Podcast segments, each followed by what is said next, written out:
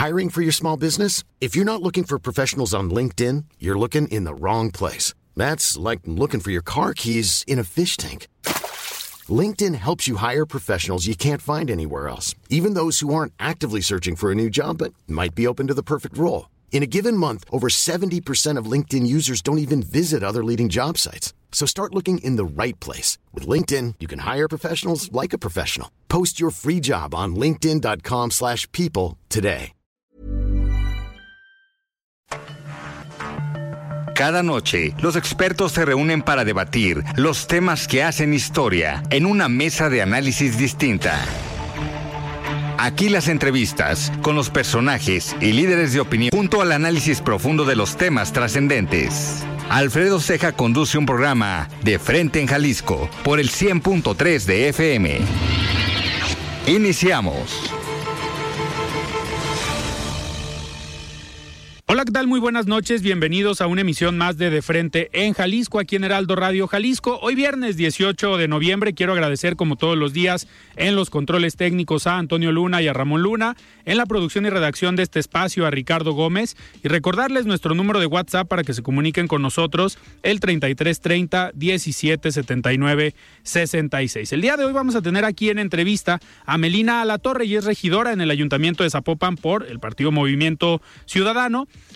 y vamos a tener este programa distinto. Hoy no nos acompañan los estudiantes de la Universidad Panamericana y vamos a escuchar el comentario semanal de Carlos Villaseñor Franco, el expresidente de Coparmex Jalisco.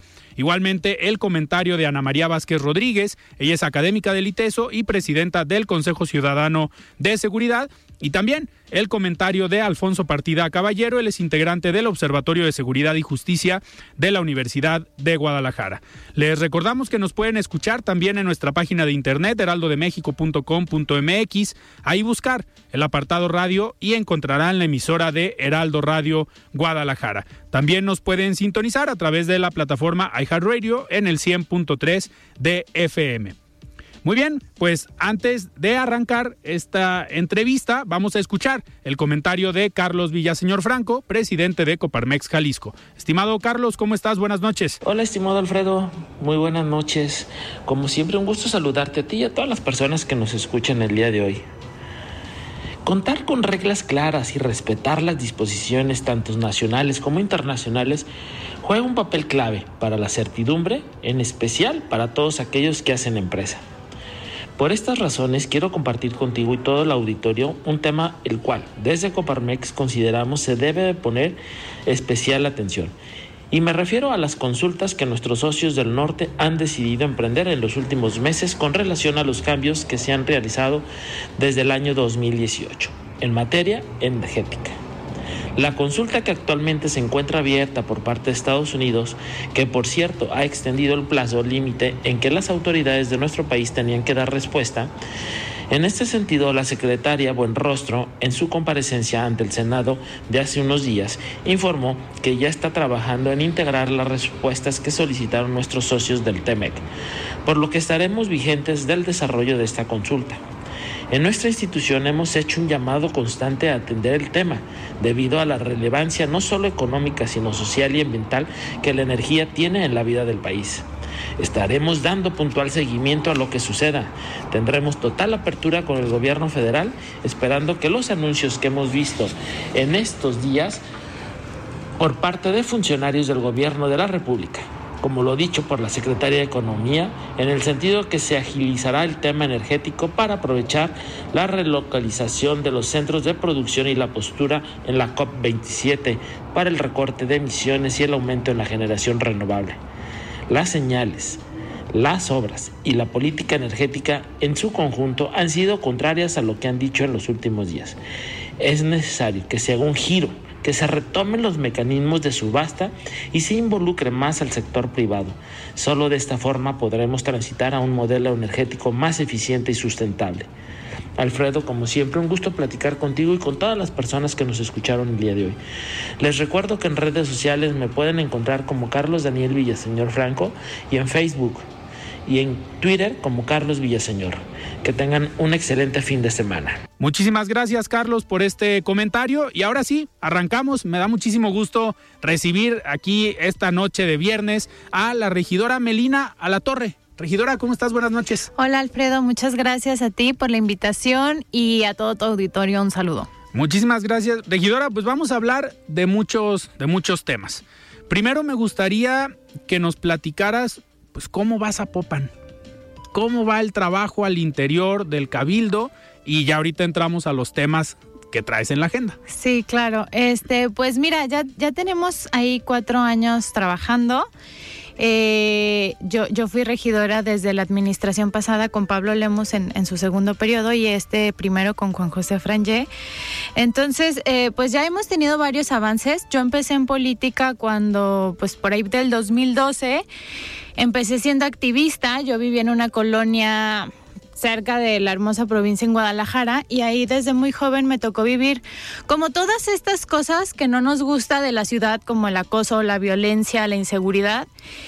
Y desde que yo era muy joven, pues que fui mamá también muy joven, me di cuenta como que necesitábamos hacer algo y desde entonces pues me llamaron mucho la atención, no, en ese tiempo pues yo no era feminista, estaba en una relación muy complicada que se sentía como muy incómoda. Entonces, eh, pues me, me, me, separé, me involucré como en colectivos feministas. Okay. Y fueron los colectivos feministas los que me orillaron como pues a ver ciertos temas que en ese tiempo no se veía, como el tema del acoso, como uh -huh. el tema de pues de la violencia contra las mujeres que en ese tiempo todavía estaba un poco más normalizada que, que, sí, que ahorita. Hoy, lamentablemente, Ajá. por las condiciones que se viven, podemos decir está de moda. Ajá, ahorita, Ajá. ahorita ya se habla. A mí me tocó dar conversatorios en la universidad sobre acoso y que todo el mundo pues me juzgara así como que, ay, sí, acoso. Y yo, sí. no, es que que te chiflen, que te, que te toqueteen, que, que, que, te digan de cosas, pues no es normal y no se siente cómodo y pues no, no está bien, ¿no? Claro. Entonces hacía ese tipo de conversatorios y, y como que ya se empezaba a escuchar más el tema. Creo que, eh, digo, me acuerdo perfectamente un día que yo iba con mi hija en la carriola bebé y cómo pasó un sujeto y me agarró la pompi, ¿no? Entonces yo decía, es que esto no es normal y me acuerdo contarle a, a amigos y me dijeron, pues es que tú para qué te pones una minifalda, ¿no? Sí, Entonces, la justificación ajá. absurda. Sí, y yo decía, ay no, me dio tanto coraje y me sentí tan vulnerable que dije, no, pues yo no quiero que, que, mi hija crezca en este entorno, que le vuelvan a pasar este, estas mismas situaciones. Y por eso me fui involucrando poco a poco en política y ya después me invitaron pues a participar en el proyecto de MC, que fue cuando empezaban, que Enrique Alfaro acababa de perder la gubernatura y que pues estaban jalando como muchos activistas que, que pues abanderaban causas, ¿no? Entonces, claro. este pues fue ahí que me incorporé y desde entonces yo he abanderado estas causas de, pues en temas de mujeres, de madres solteras, conociendo pues las dificultades que vivimos, ¿no? A mí me tocó pues estudiar una carrera y cuidar a una hija y trabajar al mismo tiempo, entonces este pues es una situación muy complicada y es la mayoría de las mujeres que viven en México porque pues desafortunadamente en México pues hay muchos embarazos adolescentes, ¿no? Uh -huh. Entonces, desde que yo entré a Zapopan, he abanderado esas, esas agendas, porque además el género y los derechos humanos pues están atravesados en cualquier tema. Claro. Entonces, este, por ejemplo, recientemente acabamos de aprobar eh, una, una propuesta para la convocatoria de juezas municipales para que sea paritaria, uh -huh. que no lo era. Entonces, eh, adicional. ¿Ni, ¿Ni siquiera por ley estaba? No. Okay. sí, que, que, tú dices, bueno, pues ya han habido avances, eh, pero, pero pues sí faltaban cosas y fue también por, por, por iniciativa y por el señalamiento también de, de otra regidora, de, otro, de otra fracción edilicia. Uh -huh y que pues ahí todos nos sumamos, incluyendo el presidente municipal, a pues a empujar que, que fuera una convocatoria paritaria. Y adicional a eso, una compañera regidora y yo, pues también propusimos que se les diera un, una capacitación para juzgar con perspectiva de género. Claro. Porque pues sabemos que siendo mujer y llegando a cargos de, de esa índole, pues no te, no, no, no te garantiza a ti la sensibilidad, ni el conocimiento, ni el tacto para trabajar con perspectiva de género, porque el sistema es patriarcal y no sí. te enseña de otra manera. Entonces, este, recientemente acabamos de aprobar eso. Y también hace unos cuantos meses este aprobamos también un acuerdo para atender a las víctimas indirectas de feminicidio, a todas las niñas y a los niños que se quedaron pues sin Los su mamá. familiares. Exacto. Eh, regidora, a ver, para irnos a lo mejor por, por partes, me llama la atención esta parte de la capacitación. Ajá. Eh, es algo que también ha comentado el presidente municipal, lo trae como una agenda permanente, la capacitación en todos los sentidos, pero en este, en este punto específico, y tú como experta en estos temas, eh, ¿qué es lo que les enseñan a los funcionarios y las funcionarias públicas eh, a la hora de eh, convivir o coincidir con alguna mujer que ha sido violentada o qué significa esta capacitación en perspectiva de género? Fíjate que desde, pues desde con Pablo Lemus, hemos tenido, yo creo que siendo, por ejemplo, yo o, o la mayoría de, de las personas que conforman la administración pública, que venimos pues de la calle, ¿no? O sea, no, no somos hijas de políticos, no estudiamos Claro. como en una escuela de cuadros o en una escuela política. Y, y sí padecimos como, pues como todas las deficiencias que tiene el gobierno. Entonces creo que esta misma visión nos ha ayudado a, a tratar de cambiar la atención y el trato que se le da al ciudadano cuando hace una denuncia. Y buscar capacitar a los funcionarios públicos es pues hacerlos que empaticen con, con las víctimas que han sido pues violentadas o que tienen algún problema y, y que les den un trato cálido, amable, este y que les sirva, porque luego muchas veces el ciudadano se queja de que es que me traen eh, De una ventanilla a ajá, De, de dependencia a otra dependencia y pierdo muchísimo tiempo y porque no se ponen de acuerdo. Entonces es lo que hemos estado trabajando desde la administración pasada para capacitar y sensibilizar. Por ejemplo, en temas a mí me tocó en algún momento hacer una denuncia de acoso en fiscalía cuando todavía, cuando estaba el entonces gobernador Aristóteles Sandoval. Y me acuerdo que fue una pesadilla, este, Ok. por- porque la manera en que tratan a las mujeres, las revictimizan, este, hacen el proceso más difícil. Me acuerdo que en ese tiempo, pues, me sentaron frente a mi acosador y fue un proceso súper difícil y que yo decía, qué poca sensibilidad tienen las autoridades. Entonces, ahorita es lo que no queremos que suceda, que, que, que si alguien llega, no sé, una persona que sufrió violencia, pues que se sienta acompañada, que se sienta que, que nos importa, porque en realidad sí nos importa, pero ¿cómo transmitimos eso? La administración pública tiene sin un sin número de problemas Sí. que no va a terminar de resolverlos. Entonces generalmente la gente siempre está como en un ritmo muy muy ajetreado y en ese mismo ajetreo se te olvida pues a lo mejor darle un trato sensible a la persona.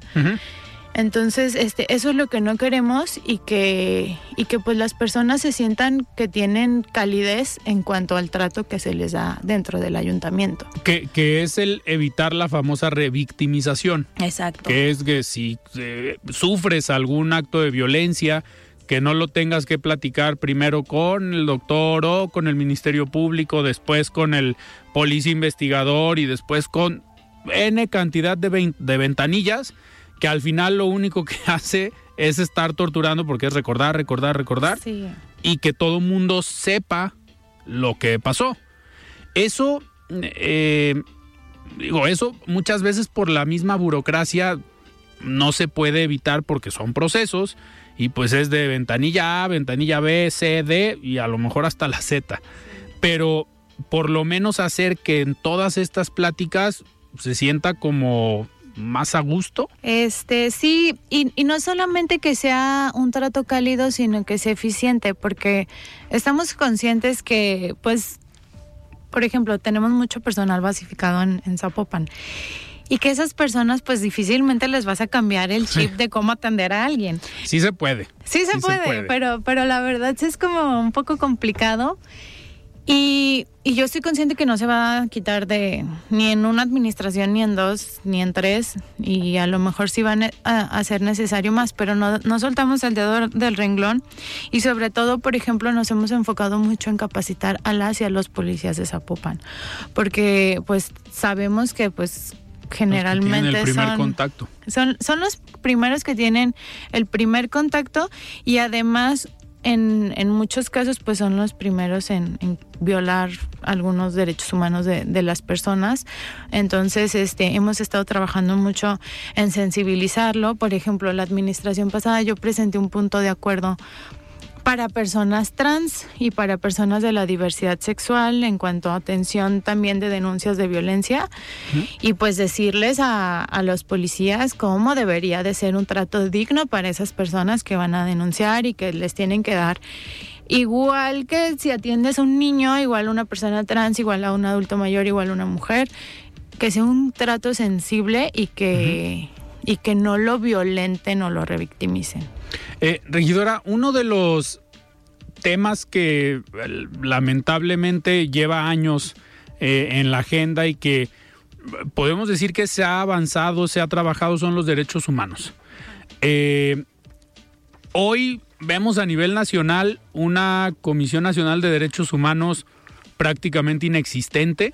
Eh, ayer precisamente escuchaba en una mesa de análisis que la presidenta de la Comisión Nacional de Derechos Humanos le hacía honor a su apellido.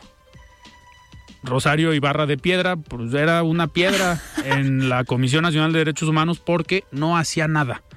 Eh, estamos en México en una condición para que la Comisión Nacional de Derechos Humanos no emita eh, pronunciamientos, no emita, eh, digamos, recomendaciones. ¿Estamos bien en derechos humanos en el país? Yo creo que se ha avanzado desde la reforma constitucional del 2011 uh -huh. eh, y que pues ya pone los tratados, que el, que el derecho internacional ya es derecho claro. vivo y que ya no es algo como lejano y que se tiene que armonizar, pero creo que Mira, yo, yo, yo me especialicé como en temas de derecho internacional de los derechos humanos en la carrera, porque me gusta mucho el tema de, de derechos uh -huh. humanos y, y porque siento que sí es como posible transitar a una a un modelo de justicia que sea digna y que sea eficiente, que sea para todos y que no sea tan elitista. Claro. Entonces creo que las comisiones de derechos humanos, yo creo que valdría la pena como replantear en cuanto a por ejemplo, que sean vinculantes las claro, observaciones. Que no sean ¿no? recomendaciones, Exacto. porque recomendaciones son llamadas a misa. Y ya, y, y, y, y, la verdad es que, por ejemplo, sí nos nutren, porque a nosotros también nos llegan recomendaciones de la Comisión Estatal, pero pues no te obligan a nada. Entonces, yo creo que eh, de lo que se ha avanzado en esta materia es judicializar los procesos. O sea, el litigio estratégico, eh, el, pues, el ir juntando todas las voces uh -huh. y llevarlas pues a las cortes y a, a, los juzgados este pues creo que eso es en lo que se ha avanzado no las comisiones yo sí siento que deberían de, de, replantearse y que sí sirvan como un contrapeso y que sí sirvan pues para los gobiernos como algo que te vigila que te que te puede regular y que y que te hace cambiar y replantear tus ejercicios y tus modelos de gobierno Claro. Uno de estos temas que va muy ligado con los derechos humanos y que tanto Jalisco como a nivel nacional es un problema fuerte es la violencia contra las mujeres. He enfocado también, o que termina lamentablemente, en feminicidios. Eh, yo siempre he sostenido que la gran crisis, digo, ahorita el presidente está viviendo, creo yo, una crisis con el tema de la reforma electoral, pero la gran crisis al inicio de su sexenio fue el tema de la violencia contra las mujeres, que fue antes de empezar la pandemia. Yo siempre he dicho, perdón, que la pandemia sí le cayó como anillo al dedo al presidente porque esa última marcha del 8 de marzo, antes de empezar la pandemia o que iba empezando, eh, fue un gran movimiento que la pandemia yo creo vino a desinflar y que no tomó, ahora que podemos decir que estamos un poco más normal, pues no tomó este vuelo o esta fuerza nuevamente. Eh, ese, ese tema de los feminicidios, la violencia contra las mujeres, ¿crees que pueda volver a aprender, si lo podemos llamar así, para ver una movilización, una manifestación tan fuerte como la que se vio hace pues ya casi tres años? Yo creo que sí, yo creo que sí, y yo creo que esos movimientos y los movimientos feministas no, no han parado. Eh, creo que no se hacen tan visibles porque pues no se ha dado la oportunidad de pues de, de, que se den este tipo de manifestaciones, pero yo creo que no han parado y creo que siguen, porque pues desafortunadamente la problemática pues no solamente no ha dejado de crecer, este, sino que se va agravando y va va cobrando otros factores y, se van sumando otro tipo de, de, cuestiones, ¿no? Por ejemplo, el otro día escuchaban en el informe de, de, seguridad del gobernador, pues estas mujeres que se involucran en el crimen organizado, ¿no? Entonces, este, creo que se van sumando ciertos factores, pero yo creo que el movimiento no, no está muerto, no está dormido. Porque pues lo vemos diario, ¿no? Sí. De, de, de, todas las mujeres que pues son víctimas de feminicidio y pues las mujeres son las que diario hay manifestaciones de mujeres a lo largo y ancho del país. Eh, tú como, digo, y te, te, lo pregunto porque tú empezaste en estos movimientos, eras activista, eh, es como tu antecedente. ¿Qué tendrían que hacer hoy para realmente ser eh, visibilizadas por un gobierno eh, federal que pues no hace prácticamente caso a lo que está pasando. Ay, mira, yo, yo el otro día les decía en lo, en lo de la manifestación de, de, lo del INE, le dije, es que a nadie están afectando con una manifestación el domingo. eh, y yo me acuerdo que en mis tiempos, pues nosotros hacíamos clausuras simbólicas del Congreso, ¿no? Entonces, uh -huh. que, que ya era como, pues le cerrabas el Congreso a los diputados o los dejabas adentro o no los dejabas entrar. La verdad es que yo, yo creo que el presidente pues no hay manera de que entienda. Creo que en esta manifestación que se hizo el domingo, eh, pues se vio la reacción, o sea, el gobierno va a salir el domingo a defender al gobierno, ¿no? Cuando ellos deberían de estar enfocándose pues a hacer cosas que, que, nos impacten, que nos hagan cambiar la visión, que, no, que le cambien la vida a las personas y no ponerse como a, al nivel, porque no estamos al nivel, ellos son gobierno, tienen, el presidente tiene todo a su alcance para hacer o transformar las vidas de nosotros y, y pues callarnos la boca, ¿no? De, de uh -huh. decirnos, mira, lo estoy haciendo bien. Pero yo no creo que, que, sea posible hacer cambiar la visión que tiene el presidente, ni, ni con las mujeres. O sea, si, si ya está invisibilizando, si ya está diciendo al grupo de feministas que se manifiestan en su contra, que son conservadoras, que, uh -huh. que son pagadas, que no tienen convicciones y eso, mujeres que pues luchan, que perdieron a un familiar, a una hermana, a una hija, este, eh, a alguien cercano si a ellas ya las están inguneando, pues no, yo no creo que, que, que, vaya a reaccionar de algún modo el presidente. Yo creo que deberían de seguir haciendo este tipo de presión, claro. aunque las ninguneen y aunque tengan todo, muchas cosas en contra. Y pues también empezar a presionar. A mí me tocó, por ejemplo, cuando estaba Aristóteles, cuando no querían activar la, la, alerta de violencia contra las mujeres uh -huh. y ya después que Aristóteles pues hizo mesas de trabajo y nos como que nos involucraba, como que no. Entonces, pues también buscar la manera de involucrar esas voces uh -huh. te ayuda como gobierno pues también a nutrir hacia dónde debería de ir encaminada tu política pública, porque al final, pues ellas padecen muchas cosas, o por ejemplo, los equipos de búsqueda de, de personas de desaparecidas. personas desaparecidas, o sea, ellas encuentran más gente que, que los que, propios. Que eso, a ver, eso es algo que tú que hoy estás en un aparato gubernamental, en un municipio, nosotros que estamos en los medios de comunicación, eh, pues pudiéramos pensar que es imposible, ¿no? Que el gobierno no tenga la capacidad, la inteligencia o la infraestructura para encontrar a las personas desaparecidas, pero cuando llegan estas personas y dicen, aquí hay cuerpos, aquí hay restos y ya los encontramos, ahí es donde te quedas pensando cómo le está haciendo el gobierno o qué está haciendo el gobierno. Regidora, tenemos que ir a un corte, pero ahorita regresando vamos a seguir platicando de estos temas. Estamos platicando con la regidora en el Ayuntamiento de Zapopan, Melina Alatorre. Vamos a un corte y regresamos. Siga con Alfredo Ceja y su análisis de frente en Jalisco por el Heraldo Radio 100.3. Mesa de análisis de frente en Jalisco con Alfredo Ceja. Continuamos. Muy bien, estamos de regreso aquí en De Frente en Jalisco, platicando con la regidora en Zapopan, Melina a la Torre. Antes de continuar, vamos a escuchar el comentario de Ana María Vázquez Rodríguez. Ella es académica del ITESO y presidenta del Consejo Ciudadano de Seguridad. Estimada Ana María, ¿cómo estás? Buenas noches. Buenas noches, Alfredo, a ti y a todo tu auditorio. Ante las preocupaciones y prioridades cotidianas es frecuente encontrarnos información por diversos medios sobre la recurrencia de robos, homicidios y amenazas.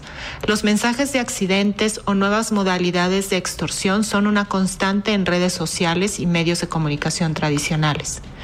¿Cómo decidimos qué es importante conocer o a qué debemos prestar atención y tiempo? Es complejo y no tiene una simple respuesta. Existen algunos recursos que permiten identificar algunas tendencias. Por ejemplo, la encuesta Percepción Global de Riesgo, auspiciada por el Foro Económico Global desde 2006, recoge y compara cada año los cambios en el mundo sobre lo que se considera los mayores riesgos y su interconexión en los ámbitos económico, social, ambiental y tecnológico.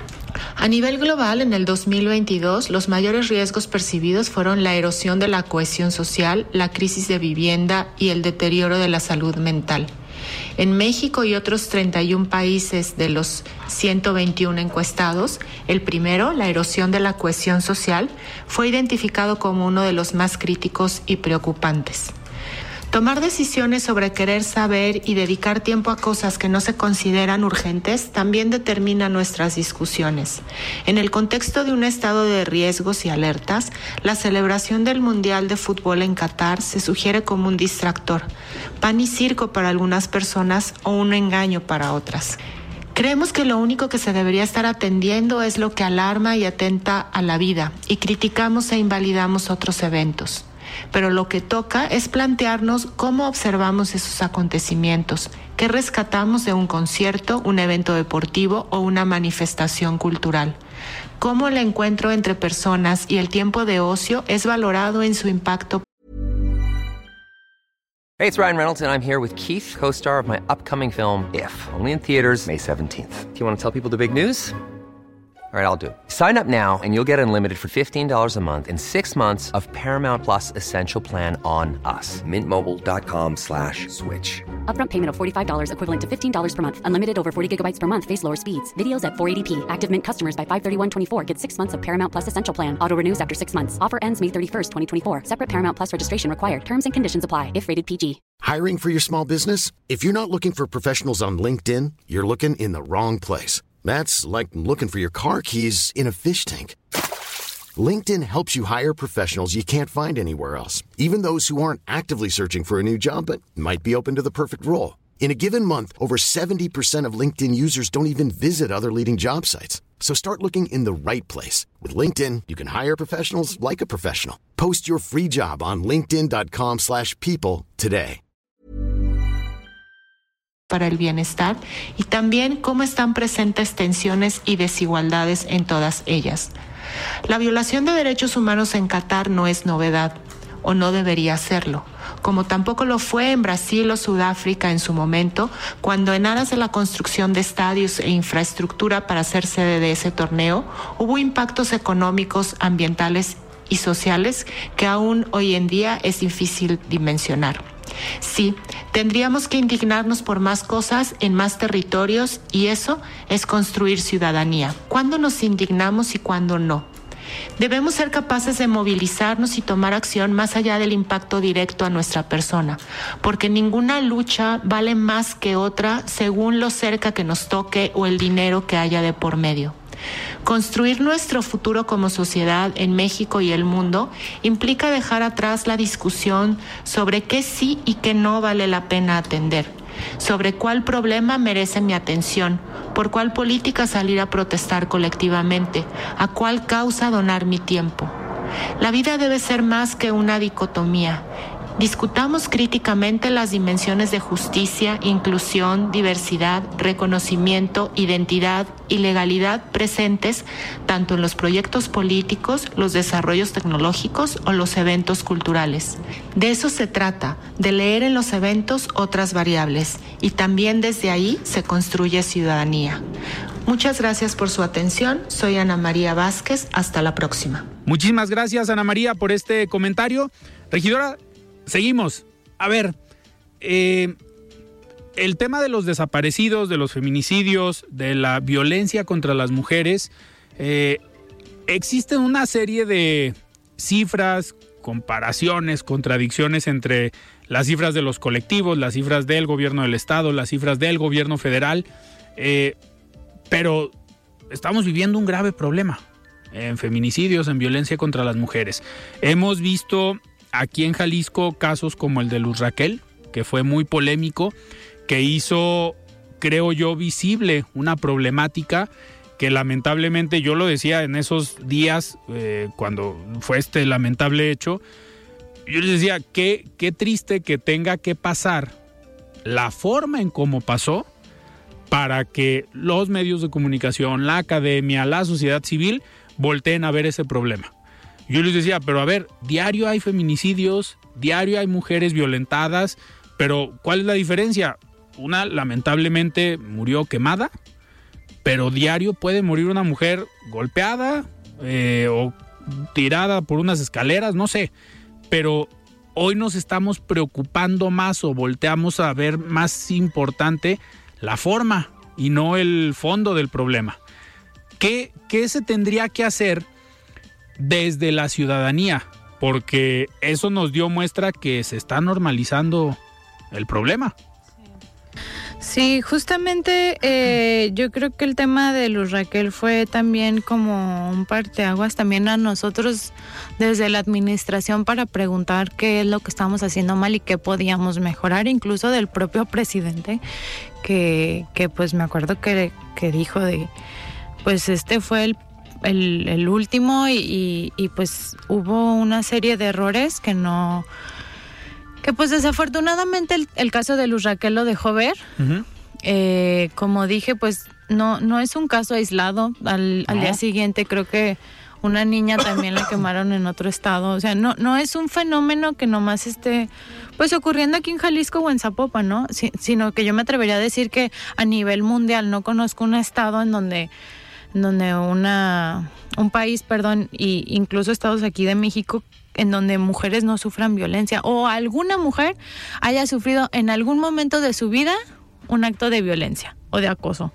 Entonces, este eh, pues yo creo que, bueno, en Zapopan, por ejemplo, hace unas, hace unas dos semanas sesionamos, eh, Zapopan tiene un sistema que se llama sistema PASE.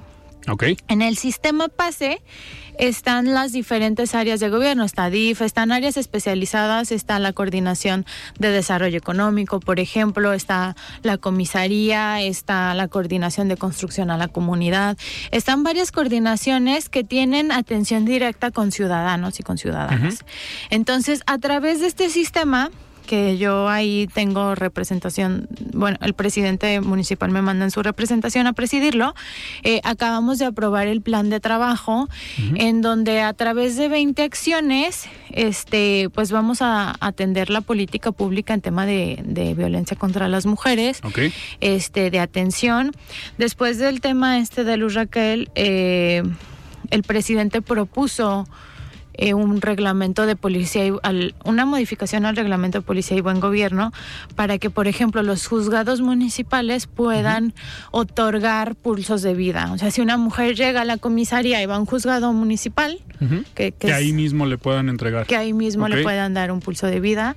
Entonces, son este tipo de, de cosas que, que nos hacen replantear como pues claro sí la como forma que, en cómo estás operando claro y, y, y, ver qué se puede mejorar y la verdad es que por ejemplo con este plan de trabajo que, que acabamos de aprobar hace hace unas semanas eh, pues vamos a tener seis meses de medirlo uh -huh. y pues ya ver qué avances hemos tenido y pues si no va a ser en seis meses, pues recalibrar el programa, ver, ver en dónde podemos mejorar, pero así, así estamos yendo como gobierno.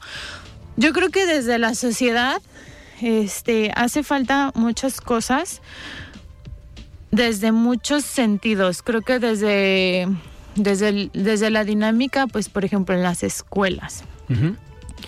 Desde la dinámica familiar, eh, cómo hablas de violencia, cómo la normalizas. Por ejemplo, si, si a la Melina de, de 18 años que iba caminando en la calle y que le agarraron una pompa y que le dices eso es normal y es tu culpa porque llevabas una minifalda, pues... ya desde ahí estamos mal. Estamos mal desde ahí y, y, le estamos pasando pues toda la carga y la responsabilidad a la mujer. Incluso dentro de las políticas de violencia, le ponemos la carga a la mujer. Nosotros pues decimos que bueno, pues sí tenemos el avance de que pues damos talleres de defensa personal para mujeres, pero pues finalmente les estás enseñando a defenderse de qué o de quién. Que, que no tendría que ser esa la solución. Sí, y tendrías entonces que decirle, yo me acuerdo que Pablo le hemos hablado mucho de eso, de decirle a los hombres y hablarle a los hombres que dejen de violar, dejen de matar, dejen de acosar, dejen de de pues de violentar a las mujeres. Y creo que entonces ahí pues se cambiaría un poquito la dinámica. Cuando le pases la carga a quien sí tiene la responsabilidad de, de cambiar esos números, porque antes pues eran mujeres que nosotros considerábamos a lo mejor que estaban en, relaciones tóxicas o que estaban, no sé, que, vivían en, situaciones más vulnerables. Y no, es desde una mujer que vive en una situación vulnerable hasta una mujer que pues que tiene entre comillas una vida estable. Ajá, y, y, más privilegiada. Entonces, nadie somos ajenos. Nosotros estamos dando, por ejemplo, talleres de, de pues de sexualidad, de, de acoso para sensibilizar a los niños y a las niñas, adolescentes, este, para decirles las implicaciones y el impacto que tienen las vidas, a cuidarse, a respetarse, porque antes, bueno, a mí no me tocó que nos hablaran de, del cuidado, ¿no? A mí me tocó en la primaria que el otro día le estaba diciendo a mi hija que me levantaran la falda para verme los calzones en la primaria, ¿no? Entonces, este, cambiar ese, ese modelo de actuar en los niños y en las niñas y también desde los adolescentes, pues yo creo que va a implicar un avance ya a largo plazo, ¿no? Por ejemplo, ahorita estamos con la Secretaría de Igualdad Sustantiva dando talleres en escuelas. sobre estos temas y te, te vas para atrás con lo que te comentan los niños, pues de, de, de todas las experiencias que tienen en, en su día a día y, y aparte vienen, a ver, las generaciones eh, vienen como muy revolucionados. Hace tiempo leía un estudio, eh, no recuerdo si era a nivel nacional o a nivel Jalisco, que el promedio de edad en los jóvenes, pero podríamos decir, me atrevería a decir niños, de tener una primera relación sexual era alrededor de los 12 años. Sí, yo, yo, yo también, porque yo, yo estaba platicando con el equipo y dije, ay, si es pertinente darles talleres de sexualidad. No, hombre, niños de segundo de secundaria que hacen preguntas que nos hacen ver que ya tienen vida sexual activa. Entonces, nosotros no podemos ignorar esa parte pues de lo que está sucediendo en la sociedad y taparnos los ojos y hacer como que no está pasando porque pues va a pasar y luego van a salir niñas embarazadas de 13 años y entonces qué vida les va a esperar a una niña de 13 años que, que está embarazada, que a lo mejor vive pues en un contexto más más solitaria porque a lo mejor no tiene tanto la atención de sus mamás y de sus papás, de su mamá y de su papá, perdón, y que pues qué, qué tipo de calidad de vida va a tener ella y sus hijos y, la pareja, ¿no? Que, que, la mayoría de las veces pues la pareja no se hace responsable. Entonces, este, pues eso es lo que estamos haciendo desde el gobierno, también trabajar con los niños, con las niñas, con adolescentes y pues dar talleres también a ellos, pero también a los papás sobre cómo involucrarse y ah, el cuidado. Hacia allá iba mi siguiente pregunta, porque esto lo, digamos, lo vives o te das cuenta en las escuelas, pero también eres una regidora que anda en la calle, que anda en las colonias y en reuniones con los vecinos. Ahí es donde también te puedes dar cuenta de cuál es el punto de vista de los papás y cuáles son las problemáticas que están enfrentando ellos con los hijos. Eh, ¿Qué es lo que te comenta la, la gente, los papás en las colonias?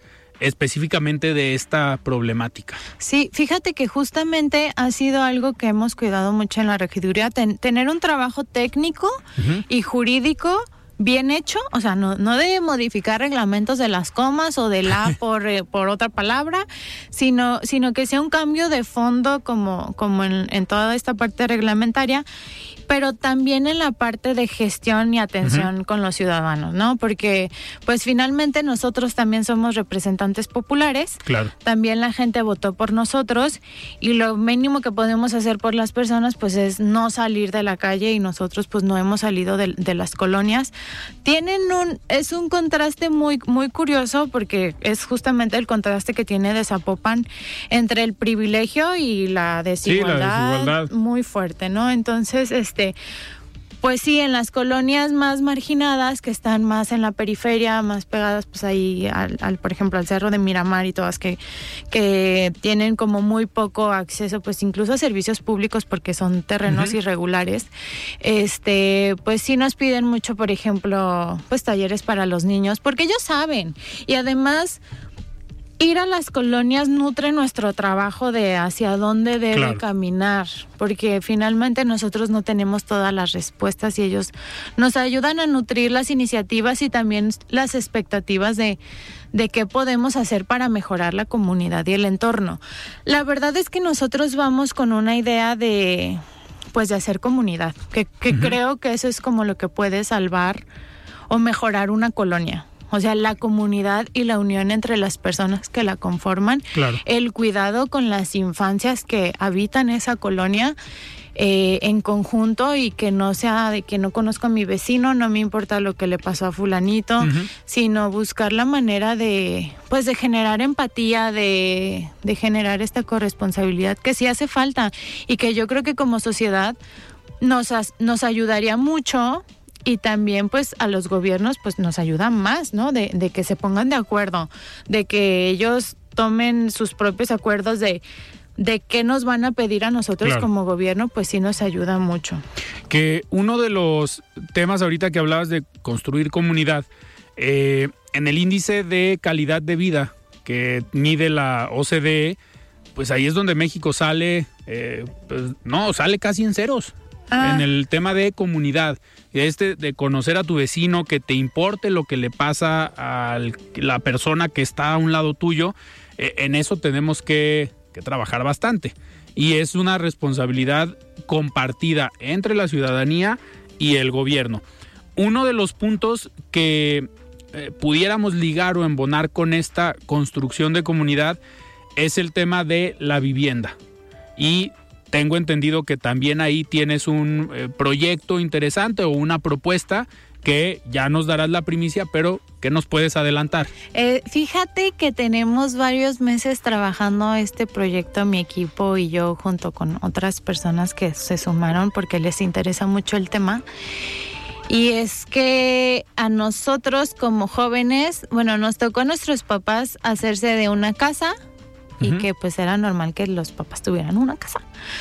Y cosa muy diferente a nosotros los jóvenes de ahorita, ¿no? El, otro día sacaron, y creo que ya se está hablando mucho en, diferentes espacios sobre lo elevado que es la vivienda, ¿no? Y entonces eso nosotros lo estamos cruzando con, con el género, con la juventud y también con la realidad de, por ejemplo, de madres solteras que, que son jefas de familia. Sí y lo que, lo, si de por sí para un joven o para una familia normal, este, entre comillas, eh, representa tener una vivienda. complicado. Ajá.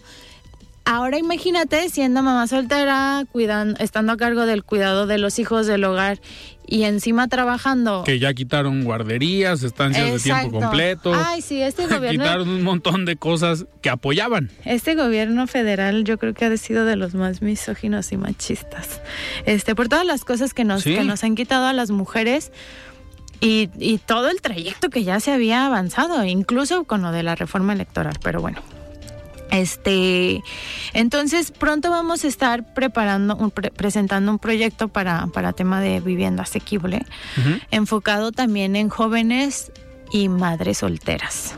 ahí para que luego nos invites para contarles detalles. Totalmente. Ahí, ahí, nada más para una pregunta del tema. Ahí se tiene pensado eh, que sea nada más el gobierno, que entre también la iniciativa privada a construir un proyecto, eh, digamos, pues, más económico.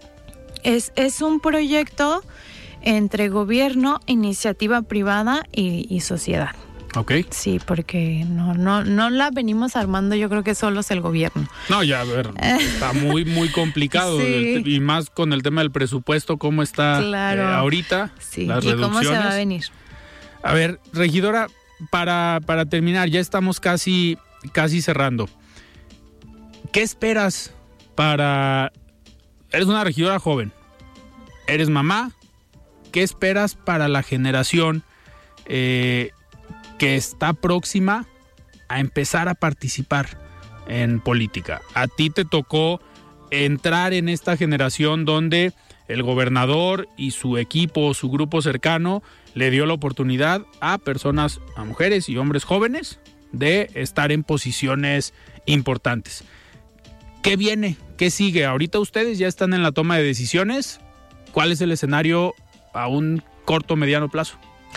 Pues mira, yo creo que seguir trabajando para consolidar todos los, proyectos que, que tenemos en puerta, que son varios, de ver cómo se aterrizan, eh, pues seguir trabajando de la mano de las personas que, que pues están en sus colonias y que nosotros vamos a ir a vamos a seguir yendo a visitarlas para, para seguir viendo de qué manera encaminamos el trabajo y sobre todo buscando de qué manera podemos hacer un modelo de política que sea más cercano para la gente, que les entusiasme, que les haga activarse, que les haga opinar, porque creo que estamos, bueno, yo a mí me tocó ser de los jóvenes que pues que se informaron y que se indignaron y que se movilizaron y que hicieron marchas Claro. y que y que hicieron clausuras al Congreso y que se manifestaron de un montón de formas y que incomodaron al gobierno.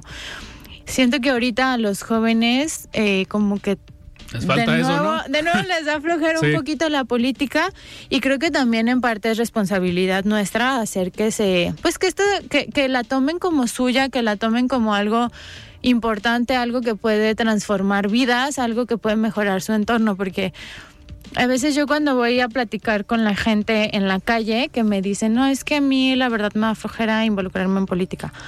Le dije, bueno, es que si tú, si te sigue dando flojera y No van a cambiar si- las cosas. exacto, Claro. y entonces si, si te sigue dejando de importar, alguien va a tomar decisiones por ti.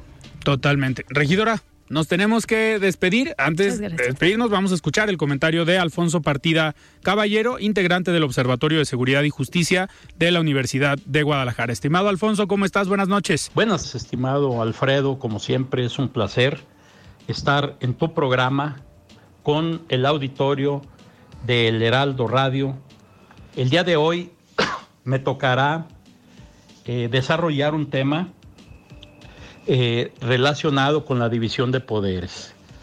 Eh, desde que México es un país independiente se estableció con toda precisión que una de las bases de su organización política y de su estructura gubernamental era el principio de la división del ejercicio del poder. La llamada división de poderes, que fijó la regla especial de esa fragmentación en el ejercicio de las actividades que corresponden al Estado y prohibió la reunión en una o más, o más personas de esos poderes separados. El ejercicio del poder soberano se divide en tres grandes agrupamientos de órganos del Estado que conforman el poder legislativo, el poder ejecutivo y el poder judicial, cada uno en su ámbito de acción, con su propia característica, estructura organizativa y con su conjunto de funciones y responsabilidades. Hay un poder que te legisla, hay un poder que te administra y hay un poder que administra justicia. Y cada uno debe de tener esa autonomía e independencia para poder determinar y equilibrar a los otros poderes. La autonomía judicial es la facultad que tiene la decisión de cada juez o el órgano, por decirlo de otra forma, el órgano eh, judicial. en su más estricta individualidad, en este caso los jueces. Su, independencia se garantiza cuando los jueces no sufren intromisiones externas que logren vulnerar la capacidad y la facultad de decisión libre. La autonomía es la cualidad más importante de la decisión ju judicial. Si un juez se siente amenazado, vulnerado o manipulado por el poder externo para tomar una decisión, este juez no tomará una decisión que considere él mismo como correcta. Será una decisión sesgada, miedosa, timorata y manipulada. La justicia, en ese caso, no será el resultado, en virtud de que el resultado será la imposición de alguna forma del poder externo. Se debe de proteger la capacidad de los jueces o del órgano eh, eh, judicial para decidir libremente sin presiones de ningún tipo, ni políticas, ni de los medios de comunicación, ni de la misma sociedad. Los jueces dentro de un Estado de Derecho no pertenecen al ámbito de la política, no deben ser políticos en estricto sentido del término, no son servidores públicos, son funcionarios dedicados al cuidado de la justicia en Jalisco, eh, por ejemplo, en nuestro estado, ¿no? Eh, los funcionarios que deben de procurar a toda costa alejarse de las negociaciones políticas y de las intromisiones externas. Esta clase de poder, hay que decirlo, puede ser ejercido desde los otros poderes del Estado, desde los medios de comunicación inclusive, o desde la sociedad en general. No obstante, lo cierto es que una justicia sesgada por miedo, por presión, no será nunca una justicia. Hasta aquí mi comentario. Muchísimas gracias, Alfonso. Ahora sí, regidora, nos despedimos. Muy buenas noches. Muchas gracias, Alfredo. Buenas noches. Muy bien, nosotros nos despedimos. Yo soy Alfredo Ceja. Nos sintonizamos el lunes. Buen fin de semana. Alfredo Ceja los espera de lunes a viernes a las 9 de la noche para que junto con los expertos y líderes de opinión analicen la noticia y a sus protagonistas. Esto fue De Frente en Jalisco, otra exclusiva de El Heraldo Radio. Hey, it's Danny Pellegrino from Everything Iconic.